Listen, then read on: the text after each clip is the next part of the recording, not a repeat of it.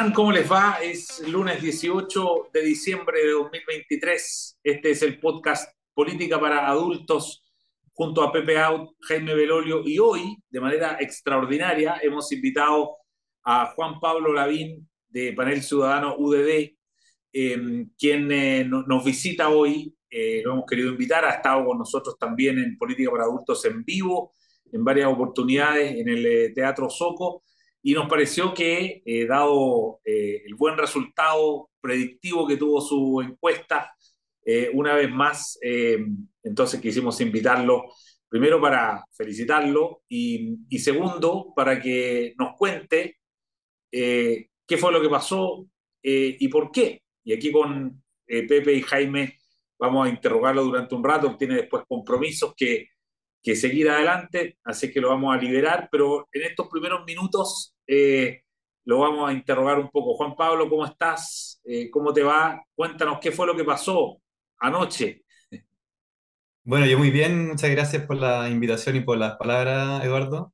Eh, bueno, ustedes ya saben, para mí, desde casi que tengo uso de razón, cada elección es casi un, un, parto para mí. En un principio era porque competía mi papá en casi todas y, ahora porque tengo que hacer encuestas. Entonces, seguí bastante intensamente dentro de mi familia y en mi caso particular. Y eh, independiente de, cómo se conlleve esto en el, como en lo macro o para el país, fue una buena noticia para la industria de la encuesta chilena. O sea, no solo nos fue muy bien con la predicción, pero independiente de, nosotros en particular, fue la industria chilena la que estuvo muy cerca y la, y la mala noticia la pusieron la, las la encuestas extranjeras que aparecen y desaparecen y, y, eh, aprovecho de hacer un llamado, sobre todo como los medios de comunicación, que eso se, trate de castigar o se ponga algunos obstáculos cuando se trate de hacer esas cosas porque, porque le hace mal a la, a la democracia. Eh, yendo a tu pregunta, eh, lo que, lo que vi yo, y era lo que, lo veíamos de antes, anticipábamos con los datos, es que el, el votante que en las últimas dos elecciones había hecho que ganara el rechazo 62-38, que ganara con un 35% eh, los republicanos, para esta elección no estaba tan arriba de ese carro, por decirlo de alguna manera. Efectivamente, las comunas más eh, con, con eh, peor situación económica, eh, las rurales, con mayor concentración evangélica, etcétera, fueron las que le dieron un mayor porcentaje al, al, a la favor y eran las que le habían dado un mayor porcentaje al rechazo, las que le dieron un mayor porcentaje republicano, pero no con tanta fuerza como antes. Y nosotros sabíamos que los votantes más ideologizados, ahí ya ganaba como un 60-40 en contra, y el, este votante obligado no estaba como tan motivado como para poder dar eso vuelta. Eh, también eh, lo de las regiones, se, sabía que en la quinta región eh, era donde se iba a sacar la, brecha más grande, luego en la región metropolitana, después se minoraba en el norte, se minoraba en el sur, pero seguía siendo eh, una brecha robusta, o sea, era imposible de, de, que, de, que, ganara a favor desde el punto de vista de nuestros números. Bien, Pepe, Jaime, Pepe, un poco cómo, viste primero, hablé un poco de las encuestas y, también lo que, lo que tú viste. O sea, bueno, yo respaldo a Pablo, a, Juan Pablo en el sentido de que de la necesidad de discriminar, de discriminar a las encuestas. Porque ya van varias elecciones en que vienen piratas y se van. Y no hay accountability. ¿Quién les va a cobrar? ¿Ah? Entran, salen. Yo recuerdo para el plebiscito de entrada una encuesta que dio por ganador al, al rechazo eh, y luego se fue. Y, hay que ir a, Argentina, en ese caso, a cobrarle. El punto es que, claro, el Mercurio se prestó entonces para poner una nota importante, ¿ah? donde eh, una encuestadora daba, yo, yo quiero felicitar a Juan Pablo porque y a su empresa, porque evidentemente le estaba entregando una noticia eh, desagradable a su sector. Yo incluso llegué a pensar eh, cómo se generó un microclima previo ¿ah? de, de una especie de atocha o de posibilidad de atocha, es decir, de que los acontecimientos que parecían escritos por un guionista, ¿ah? Eh, que justo en ese momento citaban, eh, detenían a los, a los de Democracia Viva, eh, en fin, varias cosas. El indulto, claro. El indulto, el otro tipo que comete el, el, intento de secuestro, en fin. entonces se generó un microclima que el mismo microclima que se había generado en el plebiscito anterior a propósito de la manifestación multitudinaria, ¿se acuerdan ustedes? Del cierre de campaña de la prueba. Que le entró pánico, personas, claro. entró pánico a todo el mundo, al punto de que Cadem incluso eh, retrocedió sus cifras. ¿ah? Eh, y sin embargo, yo lo, lo, felicité por interno, como se dice, porque eh, a pesar de que obviamente estaba contrariando a su, a su redes más cercanas, eh, entregó el resultado. Lo que, lo que te habla del profesionalismo indispensable para generar credibilidad. Porque no tiene gracia cuando tú anticipas el triunfo de la opción tuya, que fue el caso, obvio, que fue el caso de, de Partner en la anterior. La credibilidad se gana cuando anticipas un resultado que no le gusta a los tuyos. ¿ah?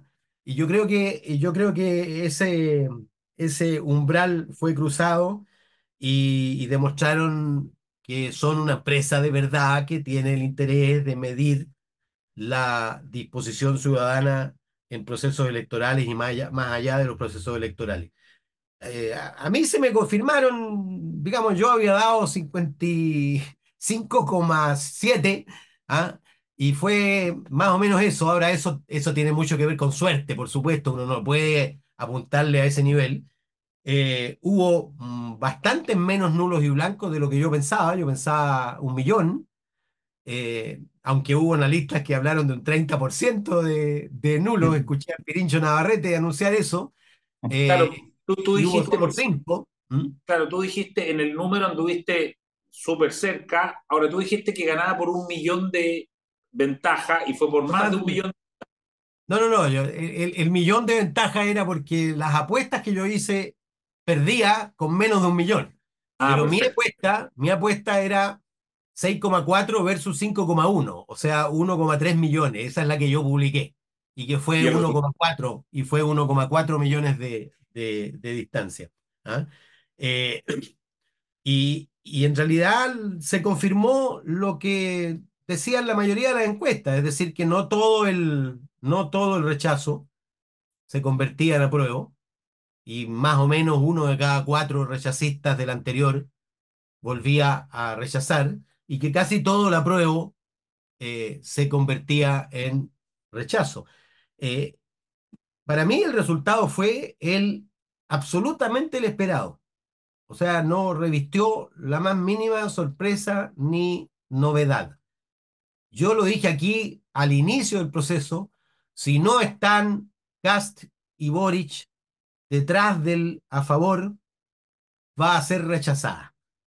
Y va a ser rechazada porque hay un electorado de base que era rechazista y si tú le sumabas a la izquierda, iba a ser mayoritario. Esa cuestión era, estaba escrita. Pero José Antonio Cast tomó la decisión en un momento determinado de que eh, Boric y su Frente Amplio estuvieran al frente. Y desde ese minuto, de esa decisión, bueno, era muy, era prácticamente imposible que hubiera, eh, fíjate que no puede ser casualidad que al final el a favor sacó casi exactamente lo mismo que la segunda vuelta Cast Boric. Y, y, y, aunque la favor hizo lo imposible por convertirlo en un plebiscito a Boric, al final esto tuvo mucho más de plebiscito a Cast que a Boric. Mira, interesante. Eh, Jaime, tu, tu, tu, primera mirada antes de darle la palabra a Juan Pablo, que tiene que irse en unos minutos. Bueno, yo había dicho la vez pasada que tenía una, una rendija de esperanza, esa se apagó rápidamente. Eh, ya con los primeros resultados tipo 6-15 ya era imposible, digamos. la tendencia era muy grande, era 20 puntos al principio y obviamente eso terminó siendo en estos 10 puntos 55-45 déjame ser franco, yo esperaba que cualquier cosa arriba de 38, es decir, que fuera más que lo que había sacado el apruebo la vez anterior, era relevante, eh, porque el gobierno no iba a poder decir, o sea, su falso empate lo iba a ocupar igual, tal como predijimos acá, eh, dijimos, el gobierno va a hacer un falso empate y va a decir, Chile no quiso constitución de izquierda, no quiso una derecha, nuestras reformas son el justo medio. Y eso es justo lo que pasó hoy, ¿no? Eh, el gobierno va y presenta su reforma, o sea, cambios a la reforma de pensiones. El ministro Marcel, con su arrogancia ya tradicional, va y dice, espero que la derecha cambie ahora de, como de conducta, eh, que, con eso produce exactamente lo contrario, pero ahí está. Entonces van a seguir en, esa idea. Eh, creo que es súper interesante el análisis que además nos mostró Juan Pablo antes de cuál era la... que había un grupo de personas que habían votado rechazo y que estaban por el en contra. Y a medida que salieron algunas comunas y se iba comparando con la votación del rechazo, tú ves al tiro que eh, bajaba casi siempre un 20%, 25%, eh, Temuco, Las Condes y otras eran como significativas en eso, en que había una baja sistemática.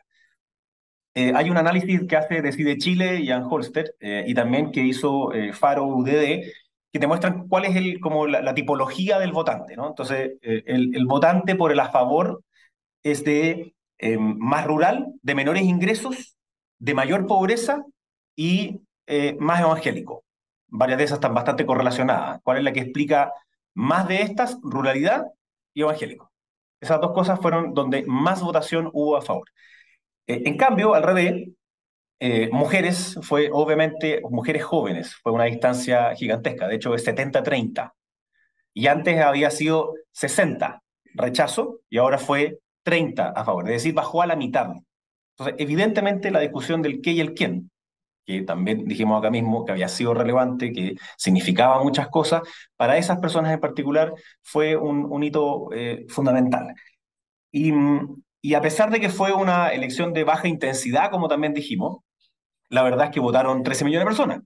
O sea, ahí también eh, hay una señal que uno tiene que tomar hacia adelante eh, en la cantidad de personas que están votando, que hay decisiones que se toman al final, pero que también se toman en base a ese contexto que hablamos tantas veces, más que el puro texto, el contexto que se viene arrastrando. Entonces, esta primera lectura, yo creo que el, presidente Boric estuvo bien cuando va y dice, aquí nadie puede celebrar. Tiene toda razón. Dice, la clase política está en deuda. Tiene toda razón. La parte que más me gustó a mí es cuando tiene que enterrar al octubrismo, porque dice, en Chile no está para aventuras refundacionales, sino para seguir la vía institucional y la democrática y no la violencia. Y me parece que ese es el entierro del octubrismo por parte de aquellos que avivaron el octubrismo, que estuvieron por la vía refundacional y que coquetearon con la violencia, particularmente la, eh, el extremo izquierdo de la, coalición. Y obviamente sigue siendo entre curioso, divertido, paradójico, eh, que los partidos de eh, hoy día de gobierno estén todos tan contentos porque perdió la derecha, como dicen ellos, pero al mismo tiempo porque después de cuatro años, después de mucho tiempo, mantuvimos la misma constitución. Está bien. Juan Pablo, sé que te tenemos que despedir, pero te ofrezco la palabra para un comentario final. Sí, primero un segundito solo de, decirle a, Pepe, reiterarle las gracias por las felicitaciones pero pedirle que no sea tan eh, majadero con mi sector porque me está secando mucho la... Fuera de eso... Es verdad, eh, pero, es que tiene, un apellido que igual te acompaña. Sí, sí, no, sé, sé que, sí sé que no, no, hay mucho que hacer. Apellido, alianza, está bien. Eh, no, lo que quiero decir tiene que ver con que esta nueva elección le da mucha robustez a la herramienta, como ya le he contado en muchas oportunidades, nosotros seguimos a las mismas personas. Entonces, en el fondo, nosotros estamos bien seguros del, resultado porque esas mismas personas nos habían dado un resultado similar al que fue en el Consejo. Ahora lo hace de nuevo en esta última elección del, plebiscito.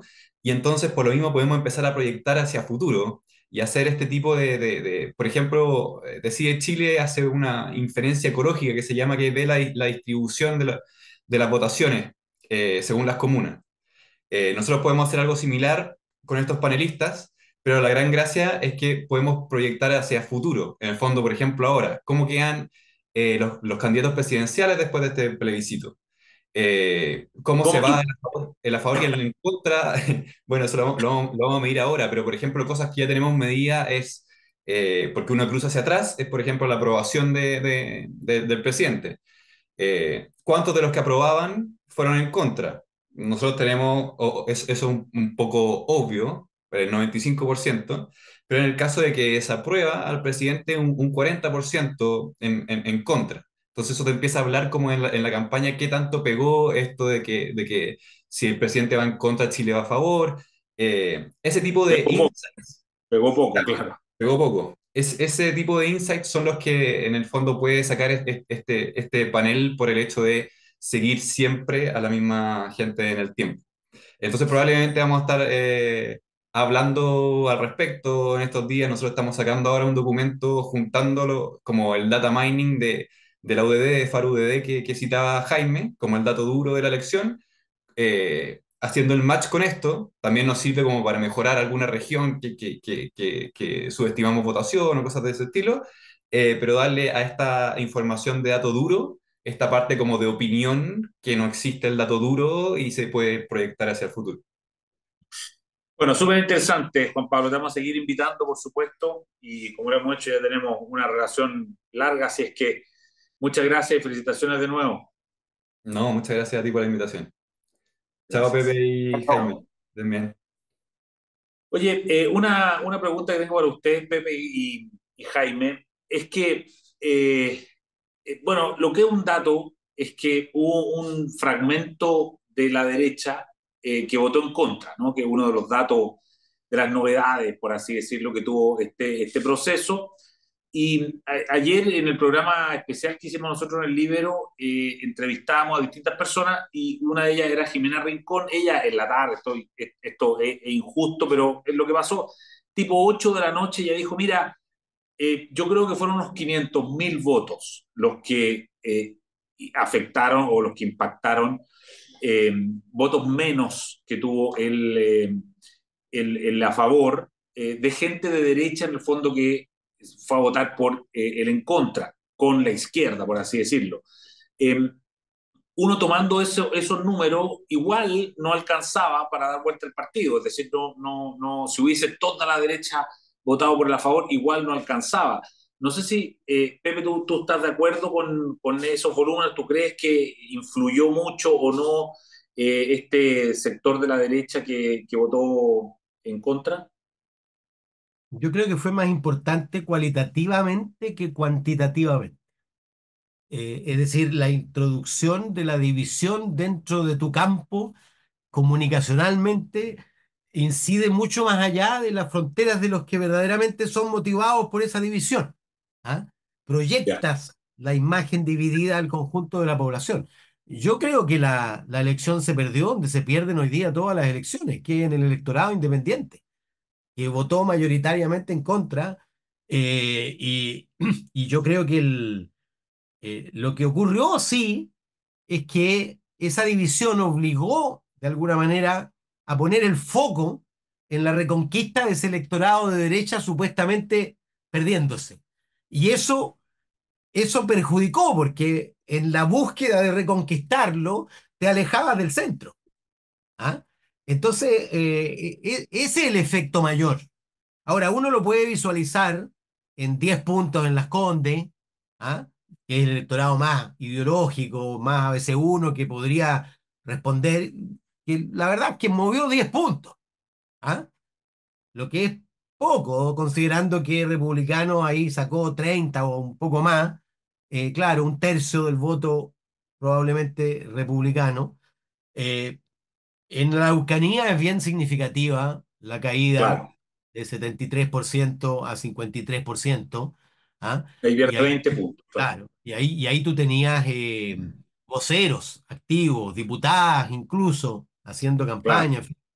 Eh, y por lo tanto ahí uno podría focalizar una cierta incidencia numérica, pero no, no me aventuraría yo a decir, porque la pregunta no es... alcanzaba tampoco, Pepe, ¿no? No alcanzaba, o sea, no, si no alcanzaba, de ninguna manera. No, no, lo daba de ninguna manera, porque la pregunta es, eh, ¿cuánto es el electorado que uno podría calificar de derecha? ¿Cuánto es el electorado que uno puede calificar de izquierda? Es decir, que siempre va a votar por la izquierda o siempre va a votar por la derecha, independientemente de quiénes sean las candidaturas, de cuál sea el contexto, etcétera. Eh, y yo creo que, que esta elección eh, al final dio un resultado bastante digno, digamos, para la derecha. O sea, 44% es un resultado eh, muy por sobre las legislativas habituales, ¿ah? equivalente a una buena performance electoral en la última segunda vuelta. ¿ah? Eh, yo, yo creo que, claro. Igual al sí y el no. O sea, volvimos al mismo número del plebiscito. Claro, un poco parecido al 56-44, claro. Al final, al final es. Eh, eh, pero son casualidades, son ilusiones ¿ah? ópticas. Claro, claro, que uno ve el mismo número y uno supone que está compuesto de la misma manera. Pero primero, eh, tú comprenderás que el electorado que votó hoy día eh, debe ser un 20%, debe estar 20% del sí y el no debe estar metido dentro de esta elección. ¿ah? O menos, capaz, o menos, sí. Menos, capaz. Pues, piensa tú que en esa elección votaron 7 millones, de los cuales deben quedar unos 3 ¿Ah? Y ahora, claro, claro ahora 12 y, algo, o sea, tiene menos de De hecho, aún, más, en, la, elección, la segunda vuelta eh, presidencial, que también era con voto voluntario, eh, después de eso se sumaron estas 5 millones de personas con voto obligado, de los cuales 3 y medio eran completamente nuevas y 1 y medio habían dejado de votar. Por tanto, a pesar de que los números son iguales, la composición es completamente distinta, claro. Eh, me, interesa tu opinión también sobre esto mismo que estábamos hablando, el tema de, al final estas tres derechas, digamos, que al final como que se van reproduciendo ¿ah? eh, o se van partiendo. Eh, ¿Cómo lo ves tú eso? ¿Cuánto influyó? Y si estás de acuerdo con ese diagnóstico que efectivamente como que desconcentró un poco al sector. Bueno, yo creo que sí. De, hecho, el, eh, lo que hizo esto Decide Chile, Holster, que ya lo tienen en la tercera y lo, lo pueden ver después, ellos tratan de hacer es un modelo, no, no se puede saber con exactitud, ¿no? pero, pero te dicen que el 98,4% de quienes votaron a prueba votaron en contra. Eso es bastante evidente. Pero el problema estuvo en el rechazo entonces, y que solamente un 66% de quienes votaron rechazo votaron por el a favor. Se hicieron ese cambio. En cambio, un 27% de quienes habían votado rechazo votaron por el en contra. Y más aún ellos hacen después el análisis con la elección de mayo del 2023, cuando se eligen los consejeros, y el plebiscito 2023, y ahí un poquito más bajo, es 23% de quienes habían votado, llamémoslo así, por la derecha, votaron por el en contra. Ahora, ese grupo es heterogéneo, sin lugar a dudas. Hay algunos que, de nuevo, y esta es la sobreinterpretación de eh, las elecciones que Pepe bien dice muchas veces, que también lo mencionamos en este mismo programa, cuando republicanos saca un 35%, era evidente, y lo dijimos en todos los tonos, de que eran votos prestados. Había un grupo que, por supuesto, era un voto más ideológico, y los demás eran votos prestados. Pero de ese voto ideológico hubo una división. Hubo quienes siendo republicanos, votaron por republicanos y se escindieron y por tanto fueron en contra por la derecha, llamémoslo así. Y después había otro grupo de personas que votaron republicanos porque era un atajo. Acuérdense que en ese momento el, el, discurso republicano era no queremos un nuevo proceso, queremos que nos preocupemos de la seguridad y los problemas de las personas. Entonces, esos otros, claramente, al parecer, según esto, todas esas personas, o la mitad al menos, o una buena parte, se fueron. ¿Y se fueron a dónde? Se fueron a el, eh, en contra. circula también otra, otro gráfico que vi, que eran los votantes de José Antonio Cast de la segunda vuelta. ¿Qué votaron? Es obvio que esos van a votar todos a favor, porque el diferencial se produce después, se produce cuando se agregan estos votantes nuevos, que es a donde hay que ponerle mayor atención. Entonces, para la derecha, yo creo que ahí está la clave, eh, en poner atención a esas personas que son las que están decidiendo las votaciones, eh, y que son en número mucho mayor. Entonces, ahí obviamente eh, es, lo que uno tiene que empezar a mirar desde ya, dado que ahora vienen las elecciones municipales, que deberían ser un poquito de menor participación según el historial de estas mismas personas. ¿no? Los votantes habituales votan en todas, pero los votantes esporádicos votaban más en las presidenciales que en las municipales. Yo, yo habría tendido a pensar que era al revés, pero, pero votan más en las nacionales porque son más mediáticas. Eh, y, creo que va a ser relevante lo que pase con eh, la discusión interna, llamamos así, intestina, si se quiere, eh, porque si es que Republicanos iba a ser el partido más ganador si es que se aprobaba, entonces me imagino que también eso implica que es el más responsable en caso que se perdiera, y entonces va a haber una discusión, Chile vamos, republicanos, más ese centro, y de republicanos hacia la derecha, que también están diciendo, bueno, nosotros no quisimos, se lo dijimos, la derechita cobarde y todas esas cosas. Eh, ahora, de nuevo, tal como traté de, decir acá y en una columna, esa discusión se acaba en marzo, y se acaba en marzo porque en marzo hay que ponerse de acuerdo para llevar los candidatos a la municipal. Claro. Pepe, ¿cómo, cómo influye esto en la presidencial, que lo dejó como insinuado Juan Pablo, que se va a meter a, a, a, a ver y qué sé yo, pero desde acá, porque yo me acuerdo cuando cuando termina el, el, el, eh, los dos procesos anteriores, terminó el consejero, tú dijiste, oye, esto tiene mucha cara de segunda vuelta germano-alemana, cast Matei, digamos, porque claro, era un cast victorioso, pero hoy día tenemos un cast que, no le va bien, o sea, que no logra llegar al 45%. Yo creo que queda dando vuelta esa idea, ¿no? De que, de que cast como que tuviese un techo, ¿no? El 45%, y eso probablemente baja mucho la, le baja mucho la, la, capacidad de, de, arrastre o no? Mira, yo no me puedo contradecir conmigo mismo. ¿ah? No soy como Caselli. ¿ah? Eh, y yo dije, yo dije que esta era una elección de baja intensidad cuyos efectos iban a ser muy provisorios. Muy provisorios. Yo creo que nos vamos a olvidar de esta elección en muy pocas semanas.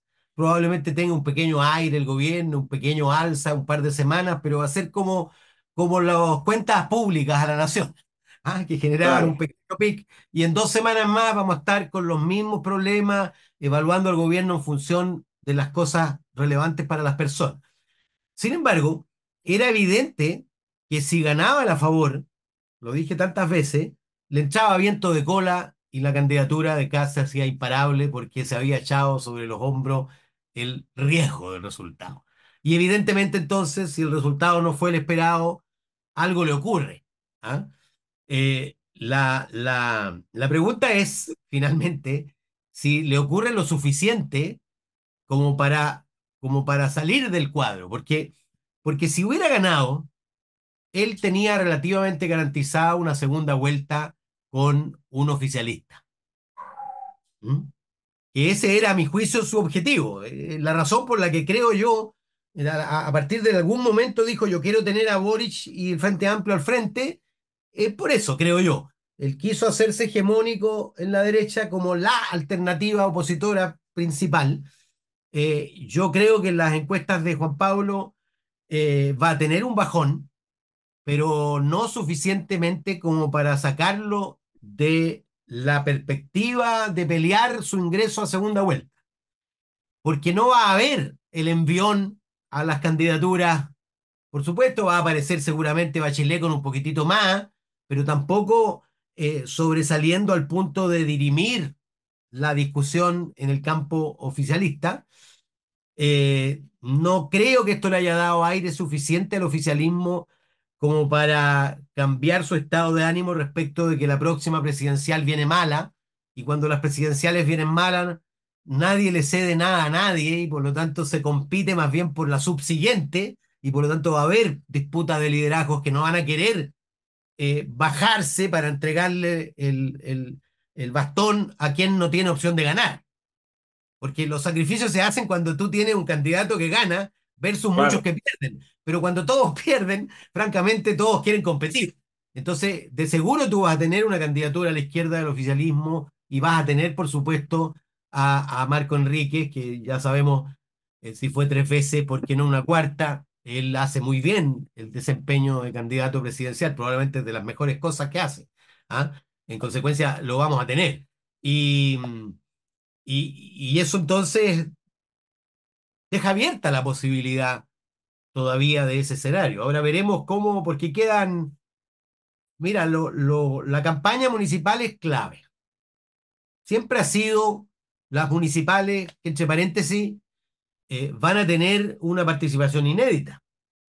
Porque claro. lo que quedó demostrado es que la gente vota en elecciones con alto interés y en elecciones con baja interés sin gran diferencia. Mm. Probablemente haya muchos más nulos y blancos, por supuesto. ¿ah? Porque la, las elecciones de opciones múltiples tienen más nulos y blancos. Esta era en contra o a favor y tuvo 650 mil nulos y blancos. ¿ah? Igual tuvo el triple que la elección interesante del 4 de septiembre, que tuvo un poco más de 200 mil. ¿ah?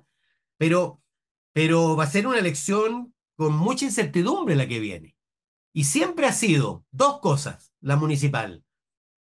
La una elección de medio término, es decir, de evaluación del gobierno en curso, y al mismo tiempo un anticipo de la elección presidencial que viene. Ahí es donde se han consolidado. Yo me acuerdo, yo había vuelto recién a Chile desde Estocolmo eh, y Lagos estaba trabajando yo en la campaña municipal y Lagos en septiembre le pide la renuncia a Soledad Alvear y Michelle Bachelet, ¿se acuerdan?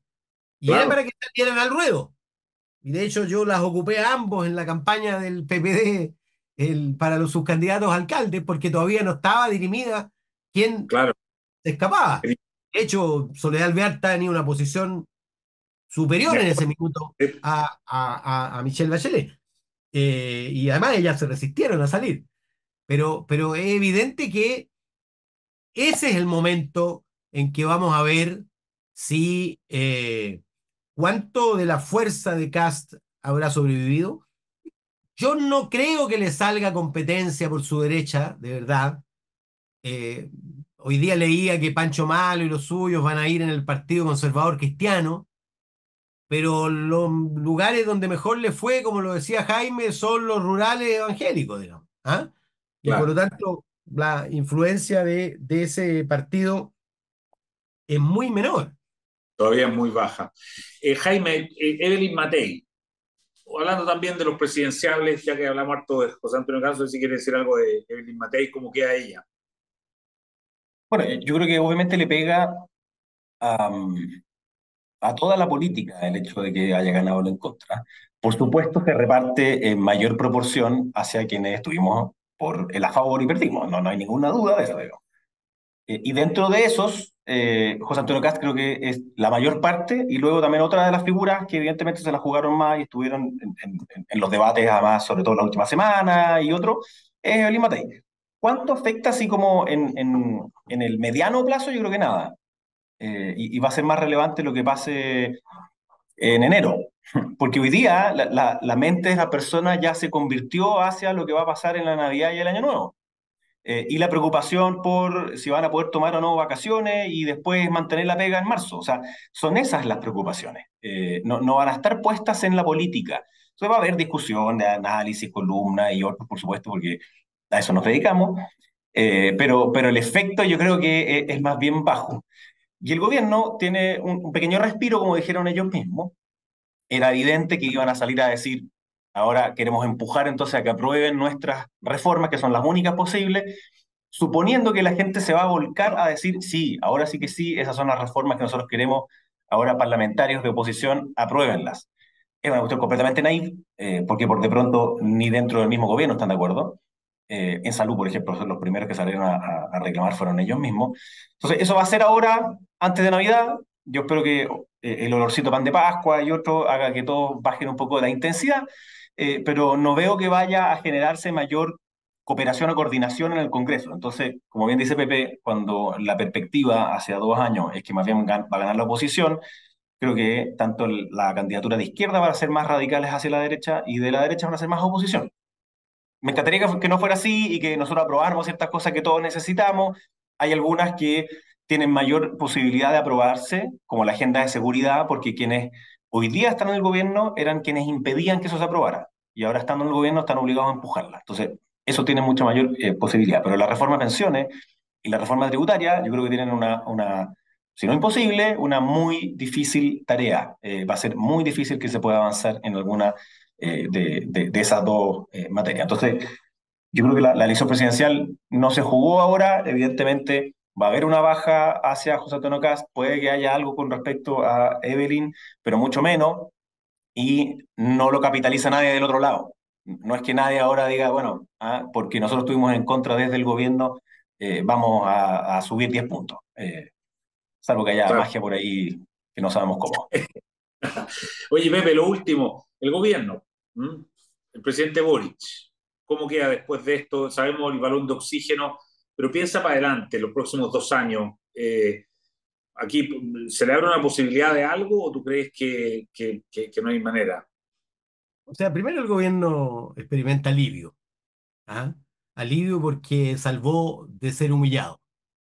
Porque era ser humillado, ser obligado, imagínate, a dedicar la mitad de su mandato a aplicar y a enviar los proyectos de ley de una constitución que no era la suya, ni de lejos. O sea, habría sido una humillación en forma eh, y una, una mutación forzada de su, de su gobierno. Ahora, yo eh, escuché el discurso como el reconocimiento de la mutación. Es decir, ahora somos otros. ¿ah? Y nos vamos a comportar como otros. ¿ah?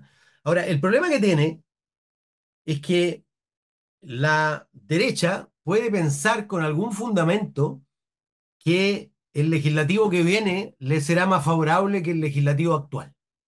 Y por lo tanto, el incentivo que podría tener, por ejemplo, para aprobar la reforma de pensiones, que el incentivo de, oye, mejor que se apruebe ahora, porque ¿para qué nos vamos a hacer cargo de nuevo de un problema que no se ha resuelto entre gobiernos?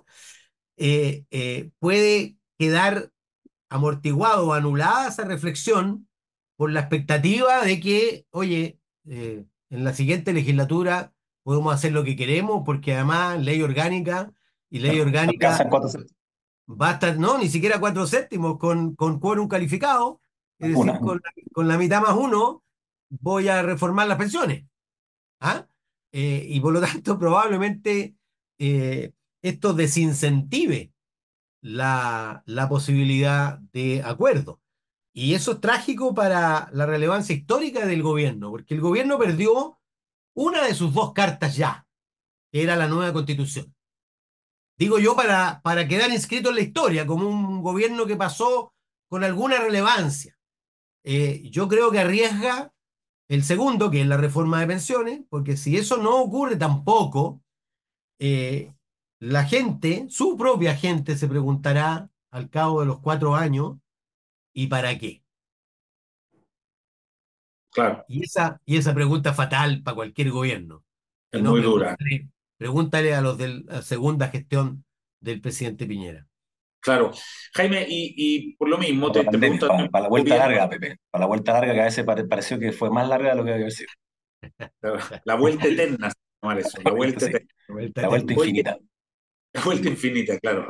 Em, Jaime, te pregunto por lo mismo, por el gobierno, pero un poco desde la oposición, ¿no? ¿Qué, cómo ve a la oposición ahora eh, obligada a tratar de acercarse a los acuerdos como le pide el gobierno o, a ejercer un rol súper nítido, por ejemplo, con la acusación constitucional contra el ministro Monte?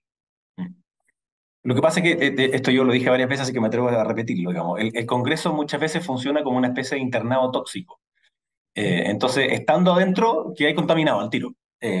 entonces, el presidente ayer da un discurso que me parece razonable, en un buen tono, como digo, esta renuncia a ese octubrismo, que me parece que es un avance sustantivo, eh, y hoy día van y dicen queremos esta, eh, que se apruebe la reforma de pensiones, que se apruebe la reforma tributaria, pero el correlato que tiene eso dentro del Congreso, entre las propias fuerzas del gobierno, no es en el mismo tono, no es en la misma lógica, y por tanto hace que sea más difícil. Eh, entonces, solo teóricamente podría, yo te diría, sí, tiene sentido que se pongan de acuerdo, tiene sentido que sea mejor hacer algunos arreglos hoy día para que gobernar la próxima vez sea más sencillo para quien sea que gobierne, eh, pero creo que eso no es lo que ocurre porque hoy día se maximiza más bien en el corto plazo. Entonces no hay ningún incentivo, como bien dice Pepe, además en esta perspectiva de mediano plazo de que se pueden sacar cuatro séptimos. Esa es la aspiración, no, no, no solamente la mitad más uno, eh, o está empatado en el Senado, en la Cámara está abajo desde la oposición, pero podría estar en mejor posición valga la redundancia, dado los últimos resultados, debiese ser más o menos así. Eh, y por lo mismo, sé que van a haber algunos que van a intentar decir, bueno, cambiemos el sistema político ahora. Eh, yo creo que no. Cualquier cosa que huela a cambio constitucional, eh, no, una cosa es que quieran hacerlo algunos y proponerlo para diferenciarse de la constitución actual, que creo que lo va a hacer el PC de todas maneras, y otra cosa es que tenga éxito, ¿no? Em, entonces la oposición me cuesta ver que no quiera hacer más oposición. Eh, y si el gobierno no quiere sacar a Carlos Monte, eh, evidentemente va a haber esa acusación constitucional, eh, porque hay cosas que no cambiaron después de esta elección. el caso convenio y la corrupción va, a seguir ahí. El caso del indultado, que además habían dicho que en verdad no, no, había sido secuestro, que casi que se había metido voluntariamente en la maleta para evadir el control de la pareja, porque eso fue lo que dijeron. resulta que no era así tampoco, entonces ahora está formalizado. Bueno, todo eso le pega a la línea de flotación del gobierno, porque es casos de corrupción y segundo el indulto, que tiene que ver con seguridad. Eh, y bueno, ahí tiene que tratar de agarrar su agenda, que entiendo que quiere hacerlo en las reformas, pero las reformas son el Parlamento. Y las personas no están viendo lo que pasa en el Parlamento.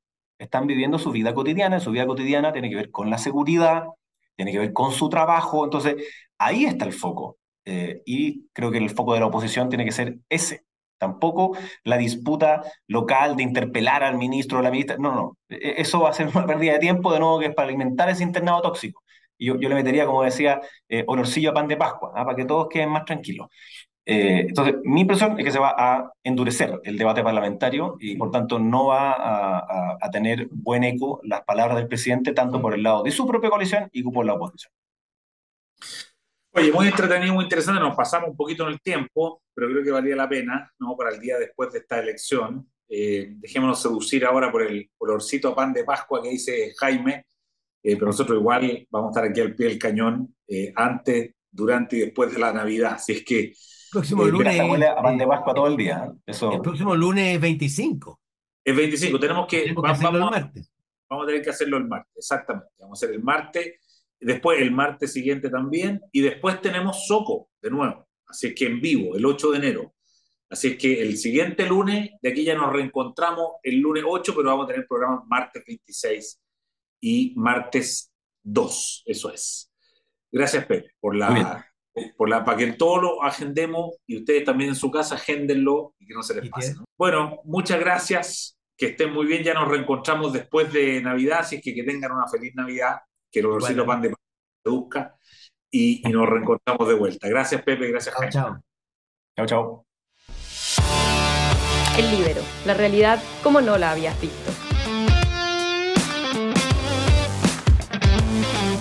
Haz que estos contenidos lleguen más lejos haciéndote miembro de la red Libero.